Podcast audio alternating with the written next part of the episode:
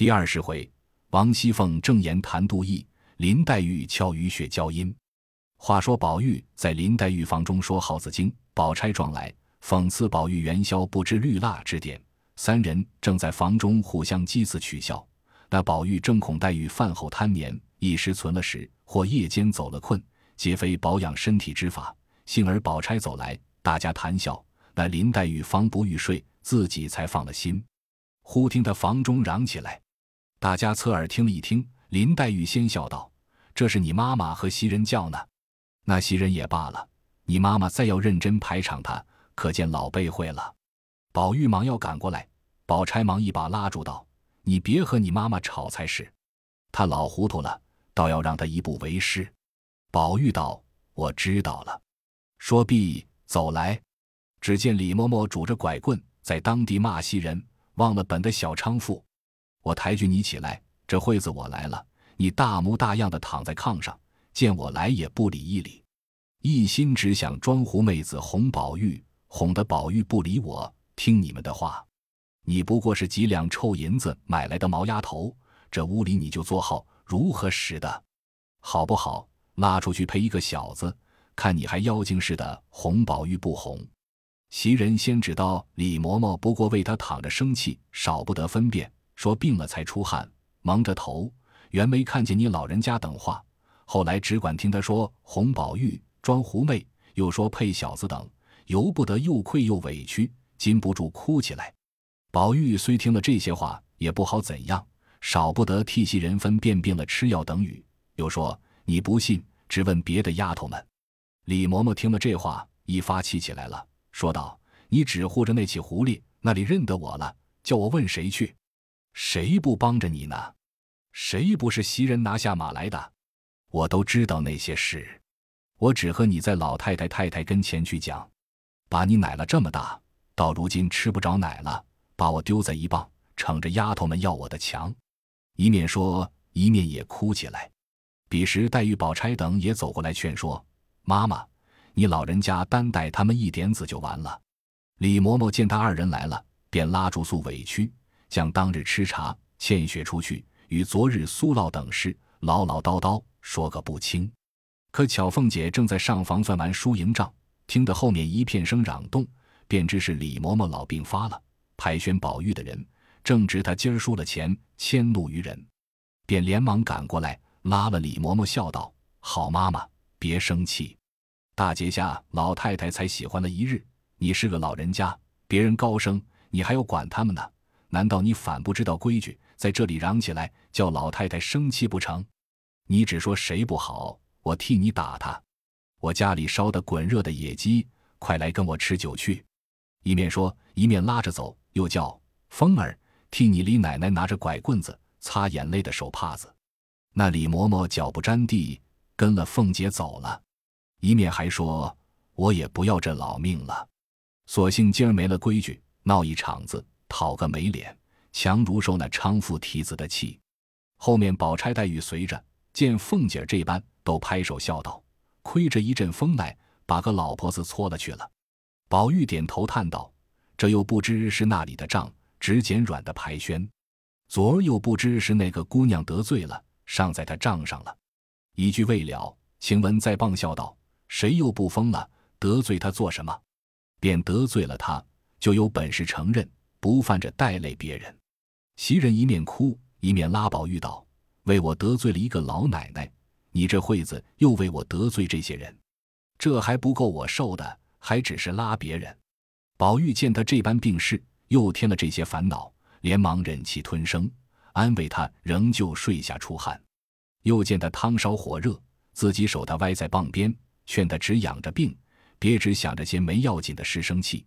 袭人冷笑道：“要为这些事生气，这屋里一刻还站不得了。单只是天长日久，只管这样，可叫人怎么样才好呢？时常我劝你别为我们得罪人，你只顾一时为我们那样，他们都记在心里，遇着坎儿，说的好说不好听，大家什么意思？一面说，一面禁不住流泪，又怕宝玉烦恼。”只得又勉强忍着，一时杂使的老婆子见了二合药来，宝玉见他才有汗意，不肯叫他起来，自己便端着就真与他吃了。即命小丫头子们铺炕。袭人道：“你吃饭不吃饭？到底老太太太太跟前坐一会子，和姑娘们玩一会子再回来，我就静静的躺一躺也好。”宝玉听说，只得替他去了簪环，看他躺下，自往上房来，同贾母吃毕饭。贾母犹豫同那几个老管家嬷嬷斗牌解闷，宝玉垫着袭人，便回至房中，见袭人蒙蒙睡去。自己要睡，天色尚早。彼时晴雯、启宪、秋纹、碧痕都寻热闹，找鸳鸯、琥珀等耍戏去了。独见麝月一个人在外间房里灯下蘑菇牌。宝玉笑问道：“你怎么不同他们玩去？”麝月道：“没有钱。”宝玉道：“床底下堆着那么些，还不够你输的。”麝月道：“都玩去了，这屋子交给谁呢？那一个又病了。”满屋里上头是灯，地下是火，那些老妈妈子们老天拔地服侍一天，也该叫他们歇歇。小丫头子们也服侍了一天，这会子还不叫他们玩玩去，所以让他们都去罢。我在这里看着。宝玉听了这话，公然又是一个袭人，阴笑道：“我在这里坐着，你放心去吧。”麝月道：“你既在这里，越发不用去了。”咱们两个说话玩笑岂不好？宝玉笑道：“咱两个做什么呢？怪没意思的。也罢了。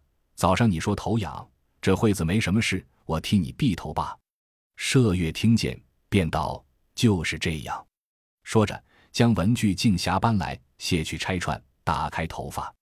宝玉拿了篦子，替他一一的梳篦，只篦了三五下。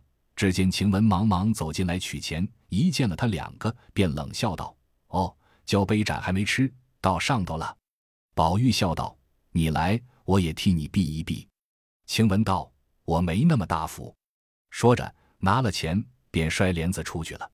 宝玉在麝月身后，麝月对镜，二人在镜内相视。宝玉便向镜内笑道：“满屋里就只是他磨牙。”麝月听说。忙也向镜中摆手，宝玉会意。忽听呼一声帘子响，晴雯又跑进来问道：“我怎么磨牙了？咱们倒得说说。”麝月笑道：“你去你的吧，又来问人了。”晴雯笑道：“你又护着，你们那蛮神弄鬼的我都知道，等我捞回本来再说话。”说着，一径出去了。这李宝玉通了头，命麝月悄悄地服侍他睡下。不肯惊动袭人，一宿无话。至次日清晨起来，袭人已是夜间发了汗，觉得轻省了些，只吃些米汤静养。宝玉放了心，因饭后时到薛姨妈这边来闲逛。彼时正月内，学房中放年学，闺阁中记针纸，却都是闲时。因贾环也过来玩，正遇见宝钗、香菱、婴儿三个赶围棋作耍。贾环见了也要玩，宝钗素昔看他一如宝玉，并没他意。今儿听他要玩，让他上来做了一处玩，一垒十个钱。头一回自己赢了，心中十分欢喜。后来接连输了几盘，便有些着急。赶着这盘正该自己掷骰子，若掷个七点便赢，若掷个六点，下该婴儿掷三点就赢了。因拿起骰子来，狠命一掷。一个坐定了五，那一个乱转，婴儿拍着手只叫幺，贾环便瞪着眼，六七八混叫，那头子偏生转出腰来，贾环急了，伸手便抓起头子来，然后就拿钱说是个六点，婴儿便说分明是个幺，宝钗见贾环急了，便瞅婴儿说道：“越大越没规矩，难道爷们还赖你，还不放下钱来呢？”婴儿满心委屈。见宝钗说不敢啧声，只得放下钱来，口内嘟囔说：“一个做爷的还赖我们这几个钱，连我也不在眼里。钱儿和宝玉玩，他输了那些也没着急，下剩的钱还是几个小丫头子们一抢，他一笑就罢了。”宝钗不等说完，连忙断喝。贾环道：“我拿什么比宝玉呢？你们怕他，都和他好，都欺负我不是太太养的。”说着便哭了。宝钗忙劝他：“好兄弟，快别说这话，人家笑话你。”又骂婴儿。正值宝玉走来，见了这般情况，问是怎么了。贾环不敢啧声。宝钗素知他家规矩，凡做兄弟的都怕哥哥，却不知那宝玉是不要人怕他的。他想着，弟兄们一并都有父母教训，何必我多事，反生疏了？况且我是正出，他是庶出，饶这样，还有人背后谈论，还禁得辖制他了。更有个呆意思存在心里，你倒是何呆意？因他自幼姊妹从中长大，亲姊妹有元春、探春，叔伯的有迎春、惜春，亲戚中又有史湘云、林黛玉、薛宝钗等诸人，他便料定原来天生人为万物之灵，凡山川日月之精秀，只忠于女儿；须眉男子不过是些渣子琢磨而已。因有这个呆念在心，把一切男子都看成混沌浊物，可有可无。只是父亲叔伯兄弟中。因孔子是亘古第一人说下的不可侮慢，只得要听他这句话，所以弟兄之间不过近期大概的情理就罢了，并不想自己是丈夫，需要为子弟之表率。是以贾环等都不怕他，却怕贾母，才让他三分。如今宝钗恐怕宝玉教训他，倒没意思，便连忙替贾环掩饰。宝玉道：“大正月里哭什么？这里不好，你别处玩去。”你天天念书，倒念糊涂了。比如这件东西不好，横竖那一件好，就弃了这件取那个。难道你守着这个东西哭一会子就好了不成？你原是取乐玩的，既不能取乐，就往别处去再寻乐玩一会子。难道这算取乐完了不成？倒招自己烦恼。不如快去为是。贾环听了，只得回来。赵姨娘见他这般，因问。又是在那里垫了踹窝来了，一问不答。再问时，贾环便说：“同宝姐姐玩的，婴儿欺负我，赖我的钱。宝玉哥哥撵我来了。”赵姨娘啐道：“谁叫你上高台盘去了？下流没脸的东西！那里玩不得，谁叫你跑了去讨没意思？”正说着，可巧凤姐在窗外过，都听在耳内，便隔窗说道：“大正月又怎么了？”还兄弟小孩子家一办点错了，你只教导他说这些淡话做什么？凭他怎么去？还有太太老爷管他呢，就大口啐他。他先是主子，不好了！横竖有教导他的人，与你什么相干？还兄弟，出来跟我玩去！贾环素日怕凤姐，比怕王夫人更甚。听见叫他，忙唯唯的出来。赵姨娘也不敢啧声。凤姐向贾环道。你也是个没气性的，时常说给你要吃要喝要玩要笑，只爱同那一个姐姐妹妹哥哥嫂子玩，就同那个玩。你不听我的话，反叫这些人叫的歪心邪意、狐妹子霸道的，自己不尊重，要往下流走，安着坏心，还只管怨人家偏心。输了几个钱，就这么个样。贾环见问，只得诺诺的回说：输了一二百。凤姐道：“亏你还是爷，输了一二百钱就这样。回头叫凤儿去取一吊钱来。姑娘们都在后头玩呢，把他送了玩去。你明再这么下刘胡妹子，我先打了你。打发人告诉雪里，皮不接了你的。为你这个不尊重，恨得你哥哥牙痒。不是我拦着，窝心脚把你的肠子窝出来呢。喝命去吧。”贾环诺诺的跟了风儿，得了钱。自己和迎春等玩去不在话下。且说宝玉正和宝钗玩笑，忽见人说是大姑娘来了。宝玉听了，抬身就走。宝钗笑道：“等着，咱们两个一起走，瞧瞧她去。”说着下了炕，同宝玉一齐来至贾母这边。只见史湘云大笑大说的，见他两个来，忙问好私见。正值林黛玉在傍，因问宝玉在那里的。宝玉便说：“在宝姐姐家的。”黛玉冷笑道：“我说呢，亏在那里绊住，不然早就飞了来了。”宝玉笑道：“只许同你玩，替你解闷儿。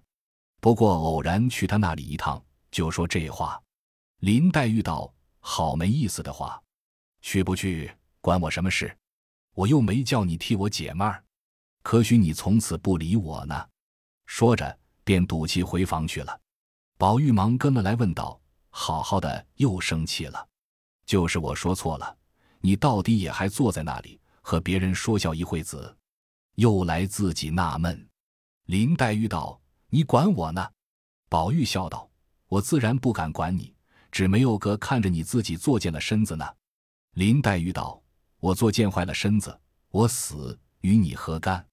宝玉道：“何苦来？大正月里死了活了的。”林黛玉道：“偏说死，我这会子就死。